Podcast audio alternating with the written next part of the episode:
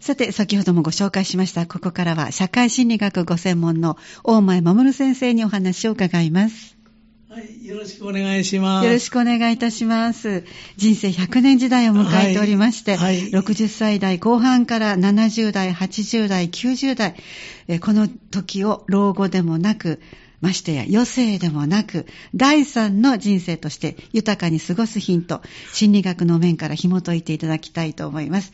お話ししていただくのは、えー毎週土曜日9時40分から放送の家族エトセトラでおなじみ、港川短期大学元学長、社会心理学ご専門の大前守先生です。どうぞよろしくお願いいたします。はい、よろしくお願いします。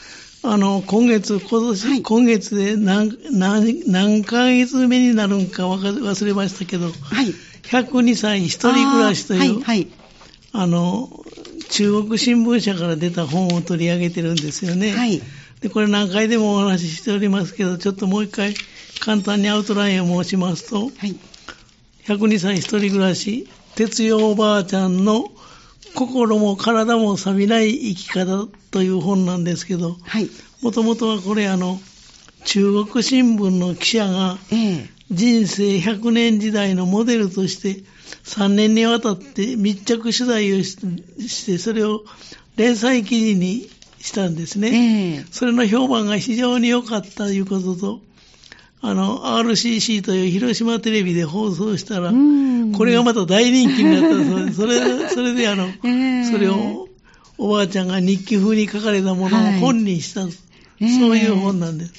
これがあの、出版4ヶ月で17万も売れたという、すごいですよね。本当によく売れた本ですよね。ええはいで。私もここで放送するたびに、思い出すために毎月と言っていいぐらいこれ読み返すんですけどね、あはい、はい。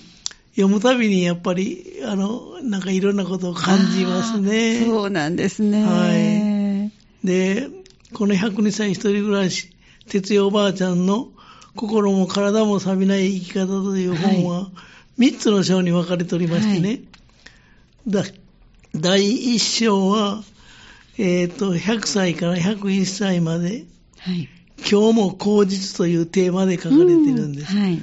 で、第2章が、あの、これ、哲代おばあちゃんの、んなんていうか、悩み事、悩み事ではないですけど、人生相談のような感じですか？人生相談ですよねはい。はい。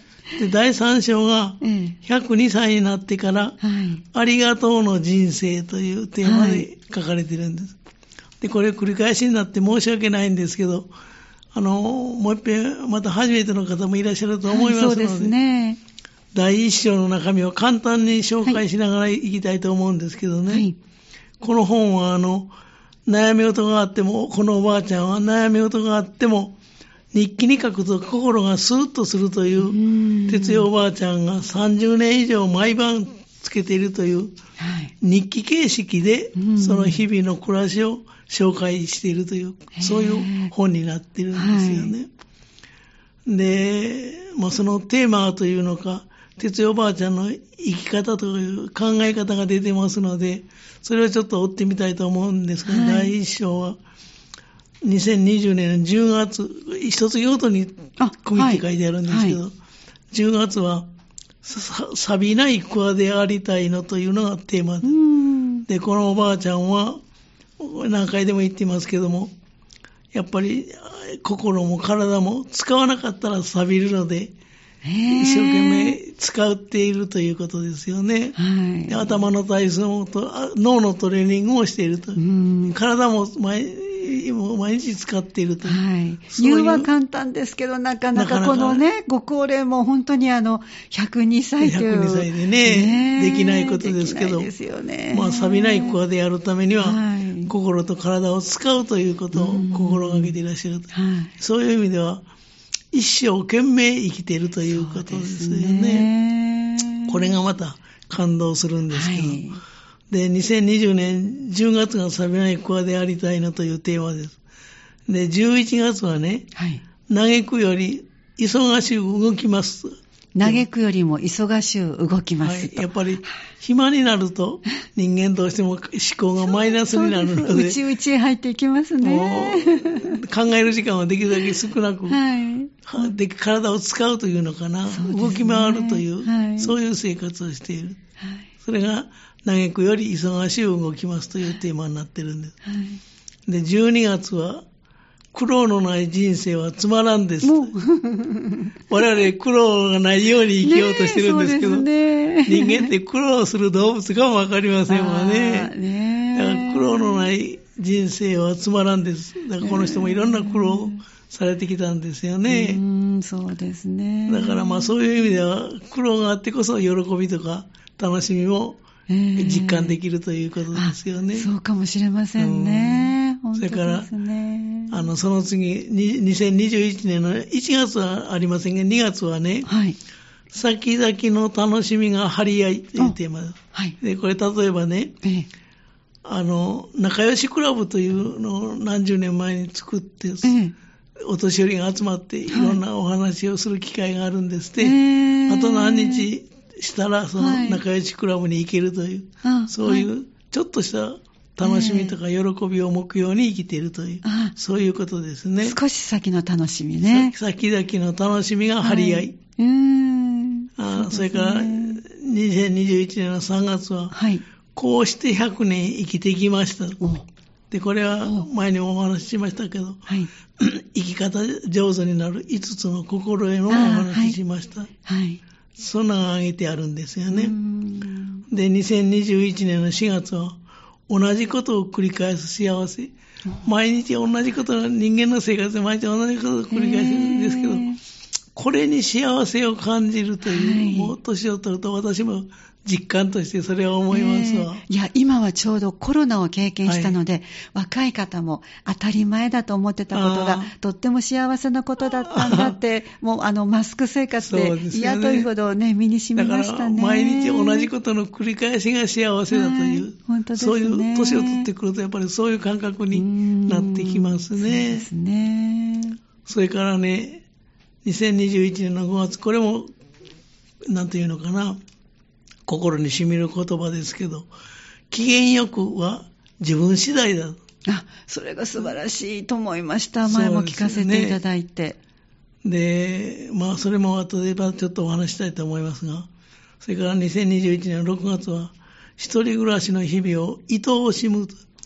この愛おしむという言葉はなんとなしなかなか出てこないですよね。ねここのおばあちゃんは愛おしむという言葉をよく使ってるんですけどね。すごい。そうなんですね。私ね、はい。ここでもよく取り上げるんですけど、三省堂から出ている新明解国語辞典というのをね、はい愛おしむというのを調べてみたんです。ええええそしたらね、二つ意味があって、一つは、愛おしく思って可愛がる。例えば、我が子を愛おしむなんていうのは、あはい愛おしく思って可愛がるという。はい二つ目の意味はね、ええ。多分こっちの意味で使ってると思うんです、この哲代おばあちゃんは。はい。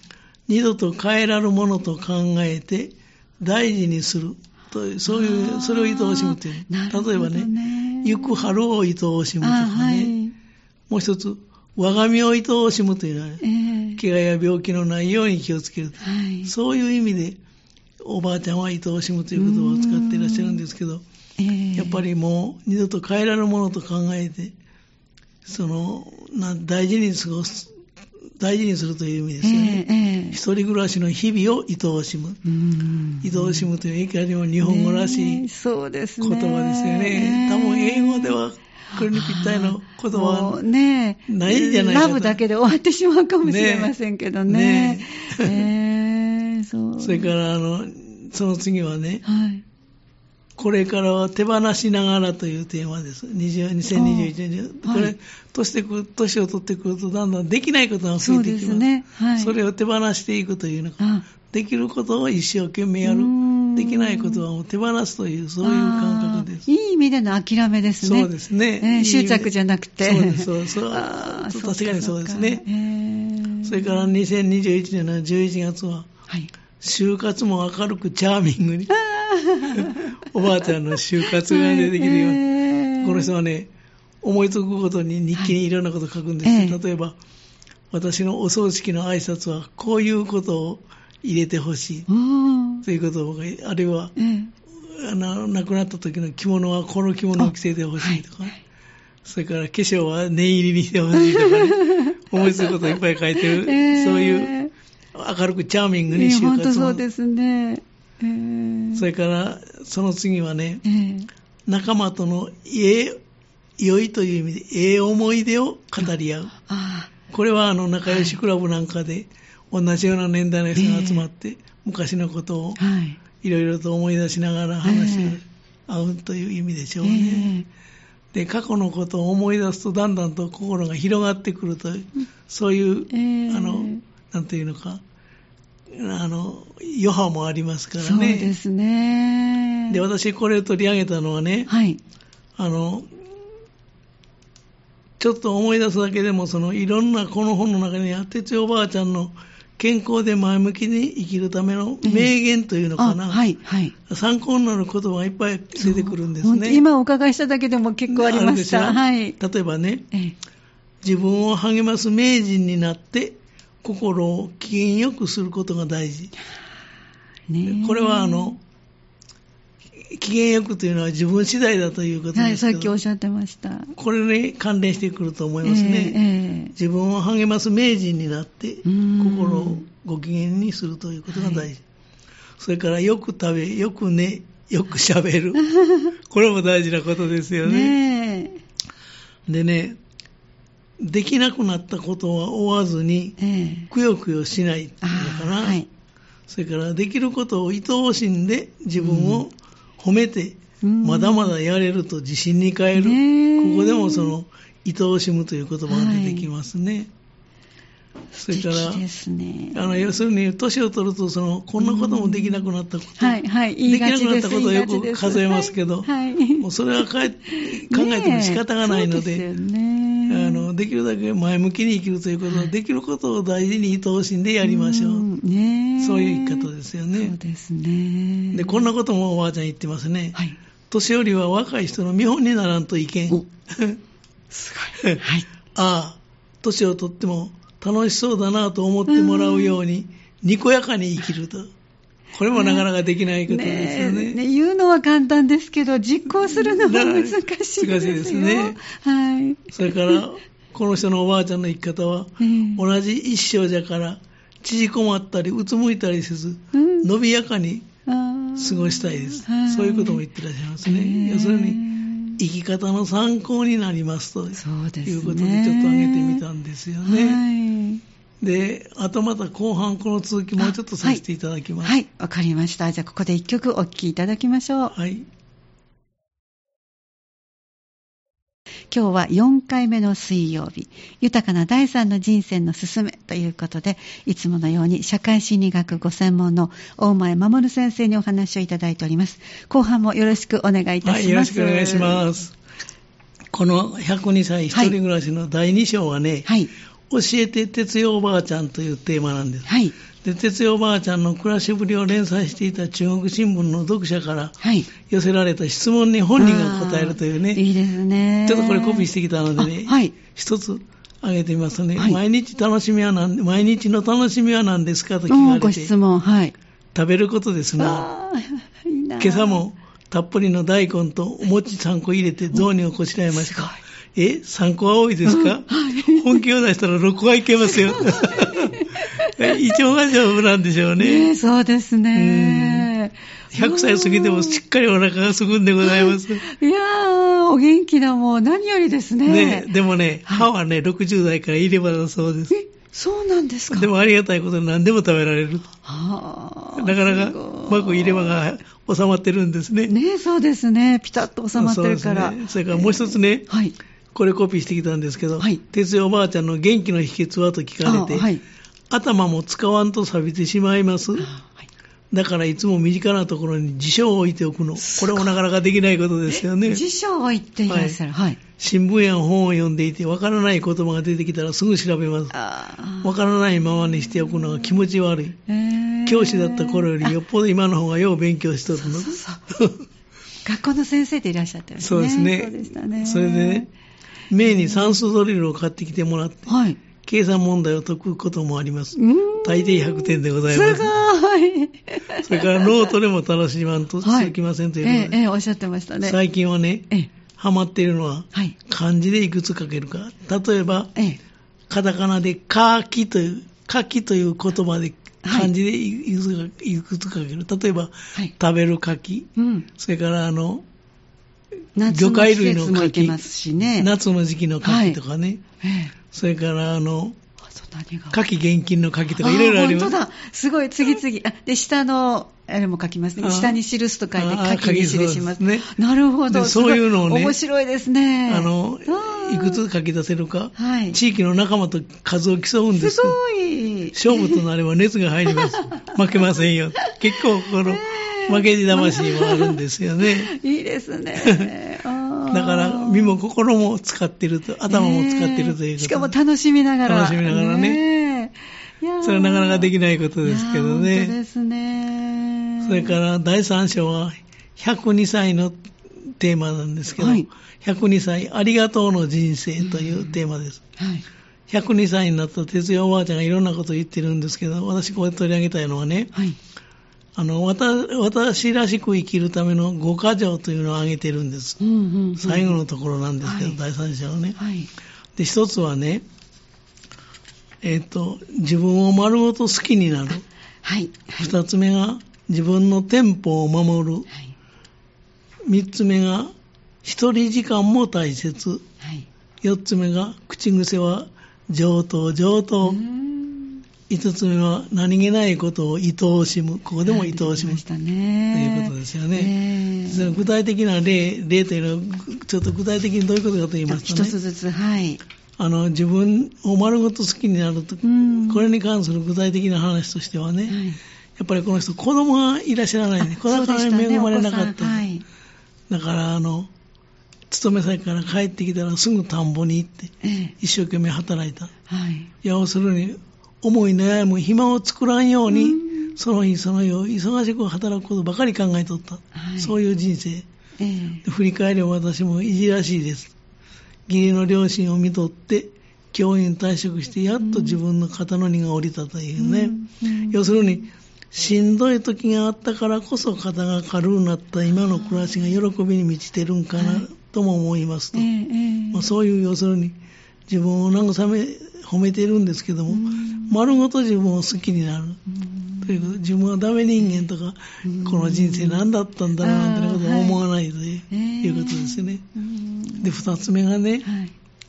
あの、自分のテンポを守るということです。うんこれどんなことかと言いますと、はいまあ、年取ってきたらこういうこともあるんですね。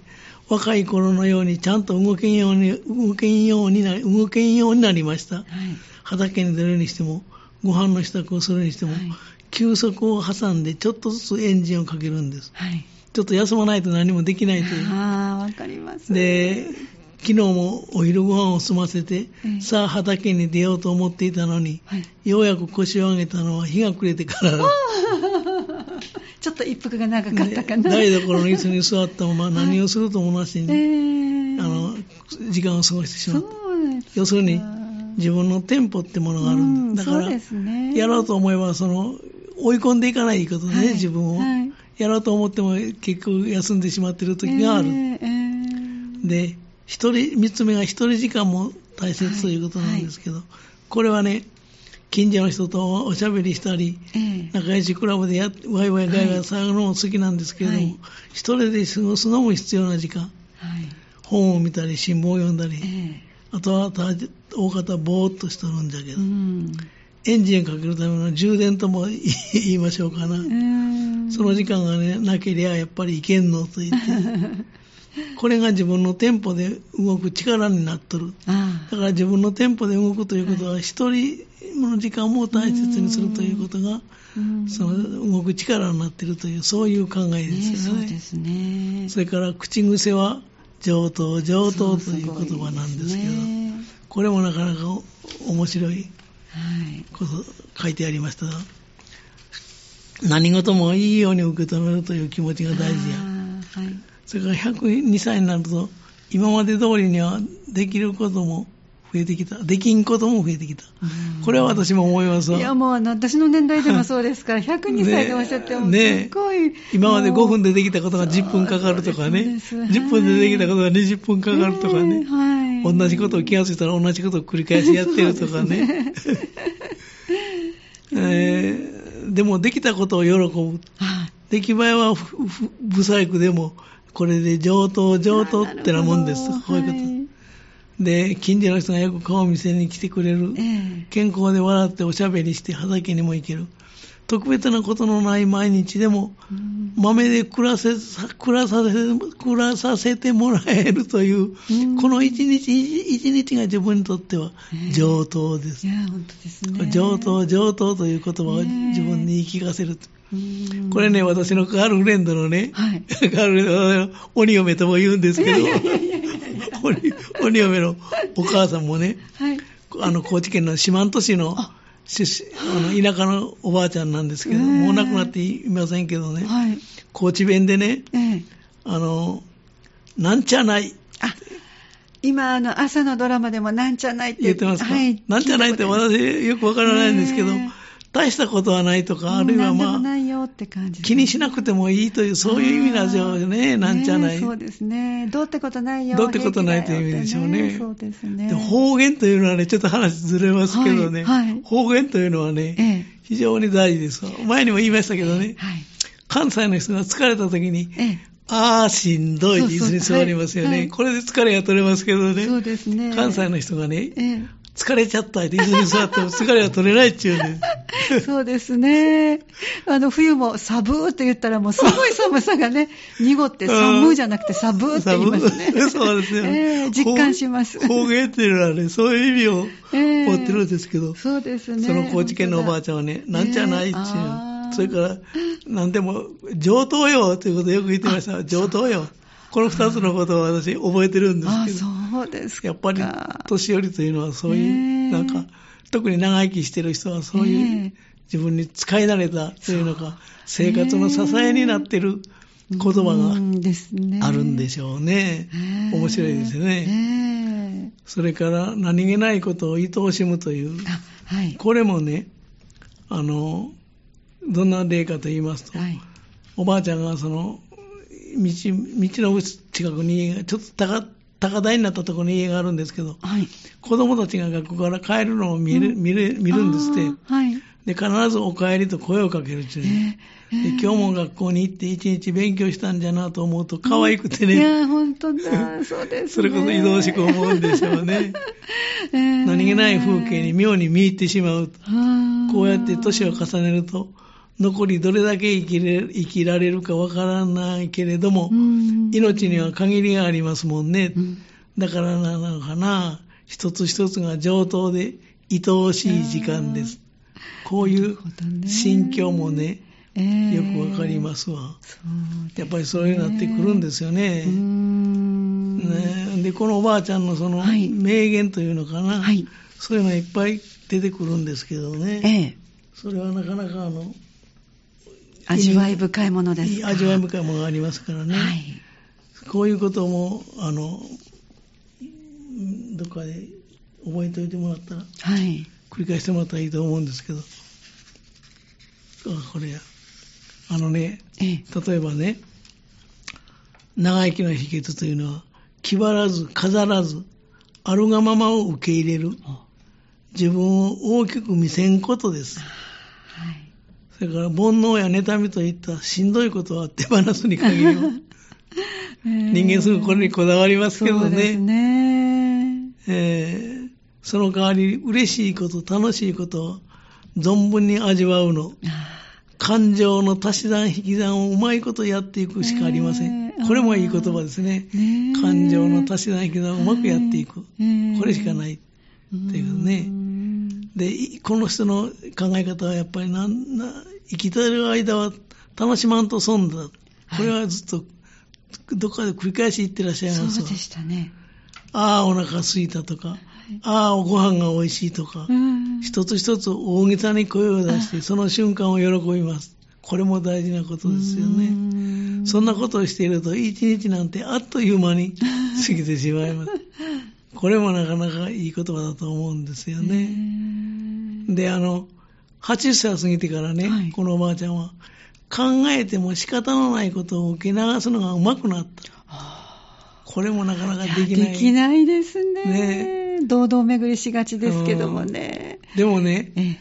おばあちゃんはその自分子供がいないので、ちょっとでも今住んでる家を長く守る、うん。維持することがうん。自分の使命だという、思って生きているということも書いてありますから、やっぱりそういう、なんというのかな、考えても仕方のないと自分に言いながらでもうん気になることはいっぱいあると思うんですよね。はいで、降参するのが早くなったんでございます。これも面白い言葉ですよね。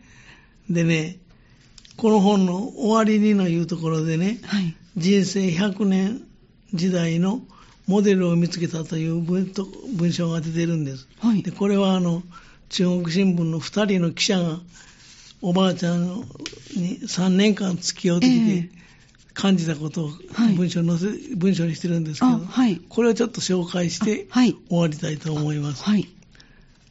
あの、本書は、哲代おばあちゃんの暮らしをルポした中国新聞の連載記事を一部過失修正したものだ。100歳で一人暮らしをする女性の日常をありのまま描写して、こぼれ落ちた言葉を拾い集めてきたと。まあそういうこと確かにその通りですよね。はい。それでね、中国新聞社の木之本さんという方とふ鈴中さんという二人の方がうん3年間にわたってインタビューしてきて、ええあの感じたことです。はい。とにかく全力で生きている人。そうですね。何事も小さな体をフルに使ってやってみせ,、へー見せてくれる。はい。例えば歯を食いしばって大根を抜く。うっとりした表情を浮かべてオルガンを奏でる。あの昔はあの私の小学校の時そうですけど、ピアノがなかったオルガンでしたからね。各あのクラスにオルガンありました、ありました。はい。オルガンあったはいでしょ。。ええ人の話は身を乗り出して聞く。ああ、すごい、そうですか。ご近所さんからの差し入れ、ええそれが来ると、よだれを飲むふりをして喜びを表現する。これもなかなかできないことです。そうですね。で、取材を受けた、取材を受けるのも全力である。例えば笑顔でとカメラを向けると、頼みもしないのにずっこけたような面白いアクションをつけてくれるとかね。あそうですか。要するに取材も3年目に少しずつ分かってきたこと。あ、はい。哲代おばあちゃんが何事にも全力で取り組む原理由、はい。本人は無意識でやっていることだろうが、3つ大切な意味があると感じると。はい。この全力で生きるええ3つの理由。はい記者たちが挙げてるんです。一つはね、ええ日々の行動が自分の体力と気力のバロメーターである。それを知るために全力で生きているという。一日でも長くこの家で暮らしたいと哲也おばあちゃんは思っている。うーん100歳を超えると、施設に入るという選択肢から目を背けられなくなる。それでも私はこの家の主ですけ、とうん自分に葉っぱをかける。後継ぎのいない家をなるべく長く愛情を持って守る。うんそれが残されたものの使命と、まあそう考えているというんですね。これ一つ目、要するに、日々の行動が自分の体力と気力のバロメーターであるから、もう、なんていうのか、一生懸命生きる。全力で生きる。ねえ、そうすね全力で生きる二つ目はね、はい。主体的に自由に生きる喜びを満喫したいという気持ちがあるからです。はい。年寄りになれば、受け身な、どうしても受け身になりますけどね、はいはい何でも用意してもらって、準備してもらって、当たり前と思ってしまう。一体誰の人生ですかと聞きたいです。うん同じ高齢者に会う時に辛口である。だから、やっぱりできるだけ主体的に自由に生きる喜びを満喫するために、はい。あの、全力で生きてる。そうですね。で、三つ目がね、はい。全力で生きる三つ目の理由はね、それは自分自身を励ますためだということです。はい。お茶目で可愛くてみずみずしい哲代ちゃん、哲代ちゃん、哲代ちゃん、哲代さんですね。はい。でも、不意に見せてくれるのは、子供の、子供のいないその心細さも一人で食べる夕食の寂しさもう、ん雨の日に少し涙ぐんでしまう切なさもう、んそんな感情を哲代さんは弱気の虫と言って、はい。それが出ないようにうん全力で生きている。そういうことだそうです。だからなかなか、いろいろこの人も自分に言い聞かせながら、全力で生きているということが分かり、悩みを抱えながらね、えー悩みをできるだけ抑え込んで、えー全力で前向きに生きているということのようですね。ね。いやー、なかなか、あの、私の友人も東京でちょっと一人暮らしをして、ちょっと体調壊したので弱気になったりしてますからもうこのお話をそのまま伝えたいですよね。そうですね。でもうん、私はこのおばあちゃんのように生きたいと思いながら、はい反面その、五木ひろゆきさんの迷いながら、はい、はい。人間はやっぱり迷いながら生きていきますもんね。そうですね。いろんな迷いがあって、悩みがあって、ええ苦しみがあって、うんその中を生きているのが人間。え与えられた命は最後まで全うしたいとーいうね。はいだからまあいろんな生き方があるなということがわかりますけど。それは本当ここでいつもご紹介いただいたいろんな方のね、お話を聞かれると。お自分に取り入れられることは取り入れた方が、ええ取り入れられないことはやっぱりストレスになりますからね。そうみたいですね。そんなことはできないと思うことはもう考えないことですよえね。ええまあ、そうしないと、なかなか長い人生生きていけませんもんね。ねえなんかどなたかのあれで、無理はしないってなんか教えていただいたこともありましたからね、もうその年齢ではないかもしれないので、ね今は無理をしないで。頑張らないけどはい諦めないという。あそうそうそうですね。それもありますね。それも一つの生き方ですよね。はい。まあいろんな生き方がありますけど、うまんあこの本4ヶ月にわたって紹介したそんでようですすね。あの、間で一つ、あの、台風かなんかでちょっとお休みがあったんですけどもかかだから5月からはい6月、はいそして、えーっと、6月がお休みになったのかな、そんな感じで、あと7月、8月と来て、今月が、ははいい。これでこの5回目になりますかね、5回そうなると。5回目になります。ね今日で5回目やね、今月でねね。今まで 4, 4ヶ月にわたってやってるということですか。5、7、8、9ですね、ああそうですね。はい。また機会があったら読んでもらったら、うん本当ですねそれぞれの人に、その、じんとくる言葉がいっぱい出てきます。ね、でこういうご本はその時その時でそのそう1回目は全然心に残らなかったけど2回目の今の今日の私にはってとこがあるからやっぱり置いときたいですね。そうですね。へあーーやっぱり人間って同じようなことを考えてるんだなということもはいはい言えますけどね。本当ですあね。ーもうこれで今月のお話、はい大したことできませんでしたけど、終わりたいと思います。いつもヒントいただいております。ありがとうございました。今日もお話をいただきましたのは、社会心理学ご専門の、えー港川短期大学元学長、えー大前守先生でした。どうもありがとうございました。ありがとうございました。